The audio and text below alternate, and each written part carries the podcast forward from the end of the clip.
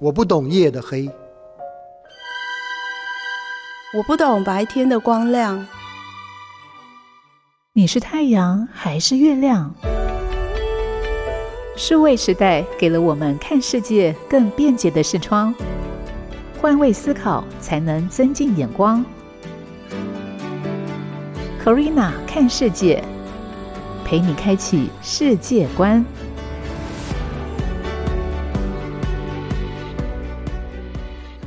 欢迎你收听第一集，四月七号早上的十一点钟，Corina 看世界，我是 Corina，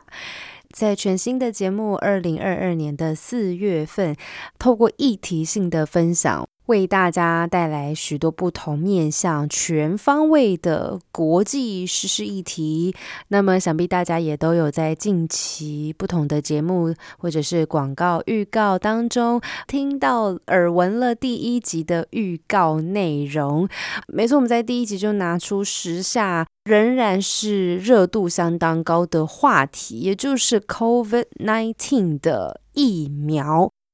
其实疫苗的议题切入点分成了很多种的，那我今天分别会把它拆成三段，用不同的视角下去跟大家做分享。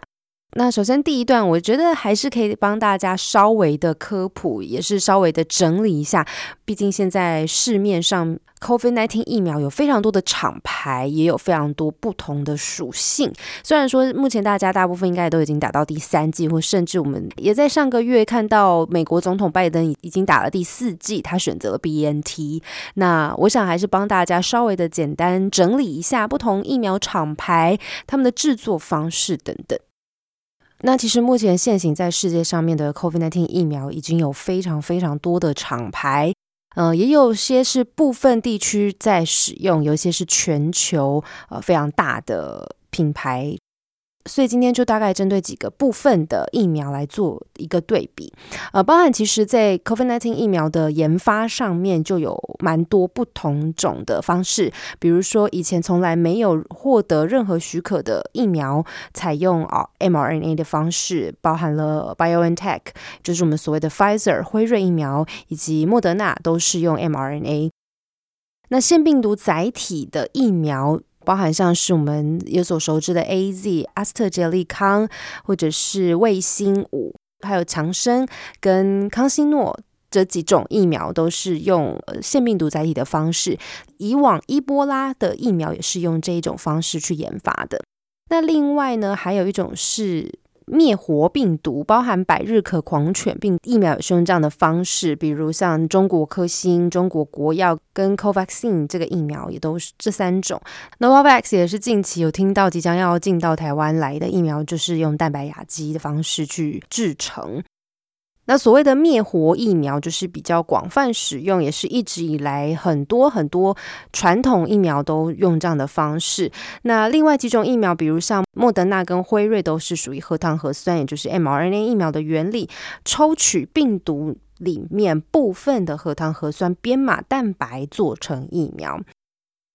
所以，其实，在 COVID nineteen 疫苗研发初期，刚要上市的时候，有非常非常多不同厂牌的讨论。比如说，呃，像在一刚开始，台湾进最大数量也是以阿斯特捷利康，我们所谓 A Z 疫苗为最大宗。后来陆陆续续，莫德纳跟 Pfizer 辉瑞才进来嘛。一刚开始会造成很多很多的争议跟讨论的原因，也是因为像使用在辉瑞跟莫德纳上头 mRNA 的这个技术是从未有过的。科学就是讲求数据，所以在没有任何过往历史数据的情况之下，要如何能够去说服得了民众？其实这也是一个很大的问号。那后来慢慢的，因为不管临床试验也好，还有整个施打的数据一直都往上上来之后，慢慢收集到的这些资料，才在一段一段慢慢的去证实或者去去否认。应该说，COVID-19 的整个影响，让疫苗的研发生态跟方式。完全打破了过往这样的传统。过往可能研发一种疫苗需要花五到十年，但是因为 COVID-19 变种病毒变异快速，所以使得疫苗被迫要在极短的时间之内出产。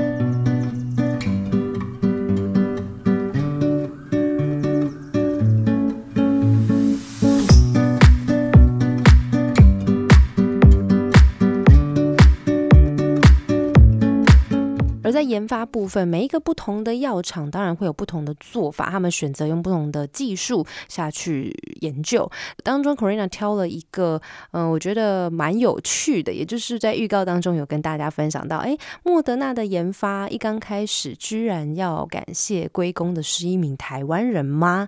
呃，其实纵观全球的疫苗产业，长期由辉瑞、呃默克、格兰素史克、赛诺菲和交生这几个巨头。主宰，而新冠疫情爆发之后，部分的大厂就陆陆续续退出了第一线，只剩下辉瑞跟交生继续奋战。有许多默默无名的生技公司，因此在这个疫情之下崭露头角，包含是国人强打的莫德纳就是一个例子。二零一零年，干细胞生物学家德里克罗西把研究商转，创办了莫德纳医疗公司，用 mRNA 信使核糖核酸当做核心技术研发。制造心血管、肾脏疾病还有特定癌症的药物，但是营运的前几年，在 mRNA 生成蛋白技术的限制，很容易引发不良的免疫反应等等的盲点卡关，没有办法施力。没有想到，一名台湾出生的员工，竟然为这个卡关的莫德纳打开了一扇大门。在二零一三年的时候，台艺资深研究员黄义群意外发现，刚刚所提到很容易引发不良免疫反应啊等等这些 mRNA 的特点，反而是生产疫苗的利器。建议莫德纳从制药转攻到疫苗这个领域。那但当时公司的目标是新药的研发，并不是制作疫苗，而且利润相对来说低，所以让高层就陷入了两难。不过呢，董事长史蒂芬霍格看似没放在心上，但私底下却指派这个黄奕群尝试用 mRNA 来制造流感疫苗。经过一些试验之后，发现 mRNA 的技术在小白鼠上面的抗体跟呃，效价是相当惊人，保护力甚至是比其他厂牌的疫苗高了一百倍，所以让董事长信心大增。在二零一八年的八月，莫德纳决定改名字，拿掉“医疗”两个字，让疫苗制造成为它的主力。所以，莫德纳也在疫情之下呢，从一家小型的新创公司壮大，成为 mRNA 新冠疫苗的主要供应商。而为什么会说莫德纳因为这一款新冠疫苗而大发利市？的确是这样，因为他们原本真的就是一间药厂、制药公司，然后制药不成，结果无心插柳柳成荫，转攻疫苗市场之后，又刚好搭上了 COVID-19 这一波整个全球世界疫情，所以让疫苗顿时成为全世界所供不应求的商品。那对于莫德纳来说，沉潜了这么久，终于有一个大名大放的机会，所以他们其实也在前一阵子陆陆续续的放出了消息，要到亚洲来增设子公司，很多的据点，其实也是可以体现莫德纳公司他们的整个走向，其实跟别的厂有蛮大的不同。那可以跟大家分享其他不同厂牌他们的整个在经济面操作上面的方法。不只是莫德纳，有各大疫苗生产商在这个期间都大发利市了。中国大陆甚至还把疫苗卖给 COVAX，大发灾难财。但反观阿斯特捷利康 （AZ），因为用成本价提供全球疫苗，所以即使在二零二一年上半的时候营收增加了，但是却获利远不及其他的竞争对手。所以究竟这段日子疫苗大厂的获利有多惊人，或二零二二年的展望是怎么样呢？各大疫苗厂当然不一定会直接公布他们的收入，但是透过数据我们来看，B N T 上半年净利四十亿欧元。最早取得美国 F D A 授权的 BioNTech 辉瑞疫苗，使用德国生技公司 BioNTech 的技术。由辉瑞药厂生产，从二零二零年底开始，他们的股价就一路狂飙，在二零二一的上半就狂增到四十亿欧元。一年前这个数字只有一点四二亿，所以等于年增率高达了百分之两千七百一十六。而第二款取得 FDA 授权的就是莫德纳疫苗，公司在二零二零刚刚取得授权的时候，股价就大涨超过百分之一百五十，随后又落回来。但是当 AZ 传出血栓等副作用一度大家全世界停打的期间，莫德纳的股价又一度在往上飙涨。疫苗也让莫德纳在二零二一的上半就创造了四十亿美元的净利。不过，大家仍然预期，虽然说慢慢趋缓，可能 COVID-19 会逐渐变成地方的流行疾病，但是预期二零二二还是会有强劲的一年，所以未来疫苗的需求还相当难说。所以，随着全世界的疫情趋缓，疫苗需求的前景一直引发市场的讨论。因为包含像新冠疫苗是莫德纳唯一的产品，所以这个公司的动向也是相当的受到关注。所以，莫德纳在日前也表示，公司的最终目标是要研发抵御三大呼吸道病毒，包含新冠、流感还有呼吸道融合病毒的加强剂，让民众可以每年接种。而至于辉瑞呢，则是将注意力要移到新冠口服药 Paxlovid，预计口服药会是辉瑞二零二二重要的营收来源。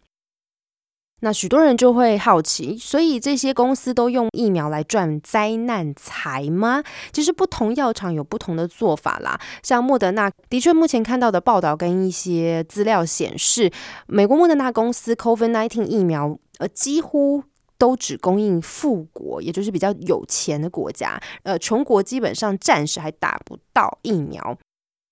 数据显示，莫德纳出货给世界银行所列低收入国家的疫苗数量只有约一百万剂。反观美国药厂辉瑞 （Pfizer） 跟交生，呃，对这类国家的疫苗出货量则分别达到八百四十万剂和约两千五百万剂。此外，只有少数的中等收入国家和莫德纳达成了疫苗采购协议，其中大部分还没有收到任何的出货。例如，泰国跟哥伦比亚便溢价采购莫德纳疫苗，但是波扎纳的到货延迟，图尼西亚则是没有办法和莫德纳接洽。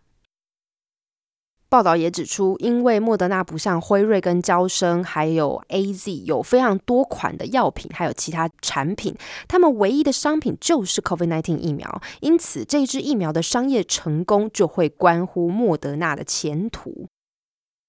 而 A Z 相对来说这么多款的世界大厂牌的疫苗出来，之所以相对便宜，其实是因为受牛津大学技术转移的条件，大家该感激牛津。呃，原本牛津大学是可以，本来是可以寄转制药厂默克，但最后就怕默克拿去赚钱，所以他们退出，然后才和本来不做疫苗的 A Z 来谈，他们的条件就是要让全世界的人都打得起。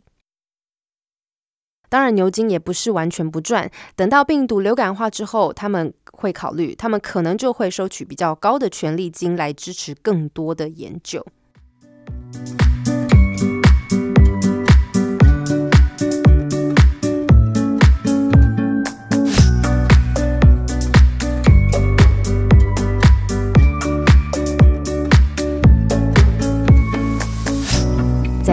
到 Corina 看世界的节目当中，我是 Corina。今天在第一节节目跟大家呃分享了近期应该说这两年来相当轰动全世界，也就是全球人民相当关注的议题 COVID-19。这个病毒呢变异、变异再变异之下，真的不得不逼着人类要快速的去想办法应应，所以。疫苗随之而生，但是在疫苗研发的整个时效来讲，过去传统研发一款疫苗可能需要花呃好几年。的时间必须经过不断的测试、人体试验，呃，或者是数据分析等等，才能够真正把一款疫苗推出上市。但是因为 COVID-19 变异速度之快，不仅是全世界的政府官员、民众急得像热锅上蚂蚁之外，生技公司、药厂其实也是呃心急如焚。所以其实近几年来一直谈论到，比如快时尚的议题、快餐文化，呃，或者是速。素食爱情等等，现在居然也运用到了疫苗研发上面。短短的一年之内，就把 COVID-19 疫苗推出上市。其实这背后也要归功许多的无名英雄。而这些研发实验能够顺利进行，乃至于推出，其实背后都是团队团队的合作。那在搜集资料的过程当中，我看到了一个蛮有趣的议题，不知道大家有没有去爬过资料，或者是去注意到。现在目前国际上现行六大的新冠疫苗关键推手都是女性哦。有一句老话说，每个成功的男人背后都有一个伟大的女人。在疫苗开发的世界里，似乎也是这样。一七九六年，Edward Jenner 詹娜发明世界第一支疫苗——牛痘天花疫苗，因此被誉为疫苗之父。但很少有人知道。实际上，就是孟塔古夫人 （Lady Mary Wortley Montagu） 在七十五年前将天花人痘接种从土耳其引入西方医学。当时呢，跟一群男性奋战，推动人体实验，说服医界和民众接受预防接种的概念，才有了后来一七九六年詹娜的疫苗发明。历史上面的女疫苗科学家，事实上在数百年的历史洪流里面出现过蛮多的疫苗之母，包含像一八九四年，女微生物学家威廉斯独立分离出白喉杆菌，研发出第一支白喉抗毒血清；一九三一年，女细菌学家皮特曼发现六种流感嗜血杆菌菌株，促成了日后 B 型嗜血杆菌疫苗的诞生。而第一支有效的百日咳疫苗是两位女细菌学家肯德里克和艾德琳研发的。一九四零年代，他们在和女化学家联手做出大名鼎鼎的 DTP 三合一疫苗，一网打尽白喉、破伤风跟百日咳，几乎当代的每一个孩子都打过这个疫苗。到了近代，二零零六，全球第一支子宫颈癌疫苗加喜在美国上市。这是辉瑞 BNT 新冠疫苗的幕后操盘手，由女疫苗学家詹森还是出生之犊的时候力排众议研发出来的。但如果真要追，还要感谢女医师萨鲁斯基，在一九九零年代发现了 HPV 人类乳头病毒跟子宫颈癌的关联，并且透过筛检和及早发现癌前病变。那她也领导了当时二价 HPV 疫苗的问世。如今，女科学家们都走到了目前，领导了很多支新冠疫苗的研究开发跟实验。这是女性在疫苗研究上面地位空前的时代。先来看全球最多人打的新冠疫苗 A Z，阿斯特捷利康疫苗的研发团队几乎是支。女性团队哦，他们利用随插即用的技术，腺病毒的载体在六十五天内完成解码新冠病毒的基因序列，设计 DNA，制造到注射进第一个受试者的手臂，不到一年就获得了英国紧急使用授权。再看全球第二跟第三普及的新冠疫苗，辉瑞 BNT 跟莫德纳。这两个厂牌能够以破纪录的速度设计出新冠疫苗，真的要仰赖革命性的 mRNA 技术。这背后的核心技术，多亏了匈牙利裔的女科学家卡里科找出让免疫系统不会攻击改造 mRNA 的法门。很少有人知道，她其实是流浪了三十年的科学家。四十年的学术生涯当中，他在一间一间的实验室流浪，被一个又一个的计划申请拒绝，还被大学降职，是一直到二零一三年加入了 BNT，才拿到人生中第一份稳定的工作。而 BNT 旗下一千三百多名员工，也大部分过半都是女性。在辉瑞 BNT 疫苗的问世，还要感谢的是辉瑞的疫苗研发主管詹森。她也是一位女性，在九个月前，当时抢先拿下了全美第一支新冠疫苗的紧急授权。呃，到目前为止，她已经催生出了三支相当大名鼎鼎的疫苗，包含全球首支新冠子宫颈癌疫苗加喜，还有佩儿肺炎链球菌十三价的结合型疫苗，还有新冠。那莫德纳呢，则是美国国家卫生研究院疫苗研究中心的合作结晶。领导团队的则是病毒免疫学家科贝特。他也研发了蛮多种的新冠疫苗，在日前也登上了美国《时代》杂志次世代百大影响力人物的名单。而我们将镜头转回亚洲，孵出全球第一支获得国家核准的新冠疫苗——俄罗斯国产疫苗史普尼克 V，也是一名女科学家斯莫利亚乔克。史普尼克 V 对于台湾的朋友来说，可能没有这么的熟悉。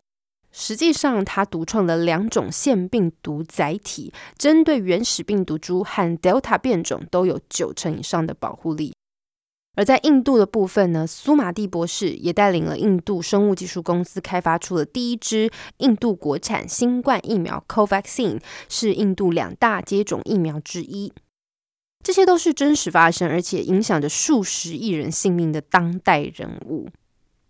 称他们为疫苗女王真的不为过，但是尽管我们也很希望有一天可以不需要在科学家前面标注一名女性女科学家、女研究员或者是女细菌学家这样。A Z 疫苗的发明人基尔伯特非常讨厌女科学家的标签，他也曾经公开抱怨：都已经是二零二叉年了，为什么还在讨论女科学家呢？我不是女科学家，我是科学家，我有一半以上的同事都是女性。而且无关乎性别，我们都能够把工作做好，的确是。但为什么会特别常常在报道当中看到女性的某某某角色？其实也是因为环境影响了女孩们对于科学的兴趣、学习的动机，或者是就读就业的选择。所以要成就更多的疫苗女王，真的要拿掉性别标签。不过，为什么不能从我们现在这个时代开始拿掉这些性别标签呢？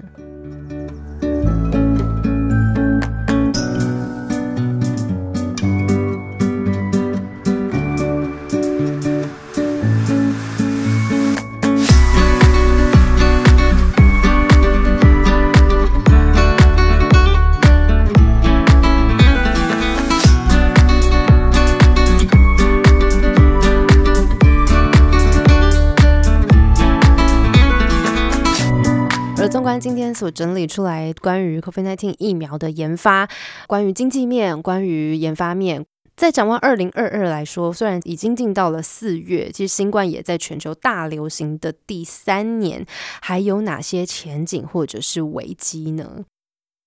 关于全人类最关心的是摆脱病毒的问题，《经济学人》的答案给出来了：新冠病毒不会消亡，但会逐渐降低威胁。这就是 COVID-19 在二零二二可能发生的情况。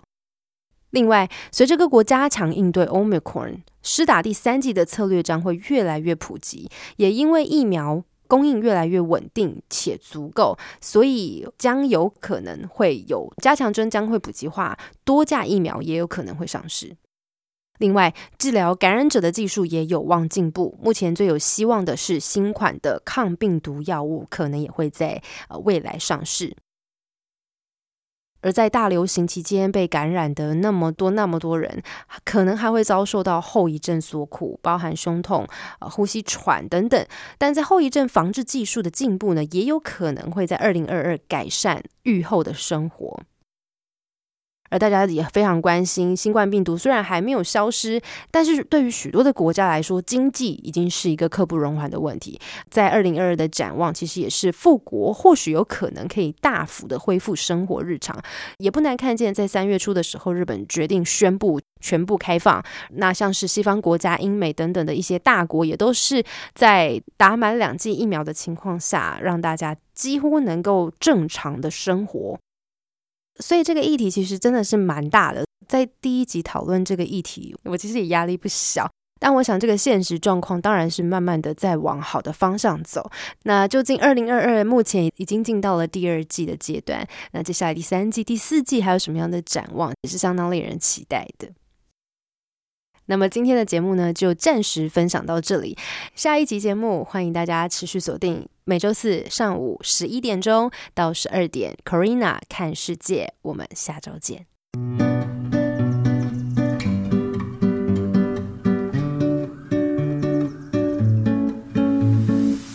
感谢你的收听。如果喜欢今天的节目内容，欢迎在 Apple Podcast。评分五颗星，并且留言。那如果你是用 Spotify 等其他的 App 平台收听，也请帮我分享给你的朋友。我们下集再见，拜拜。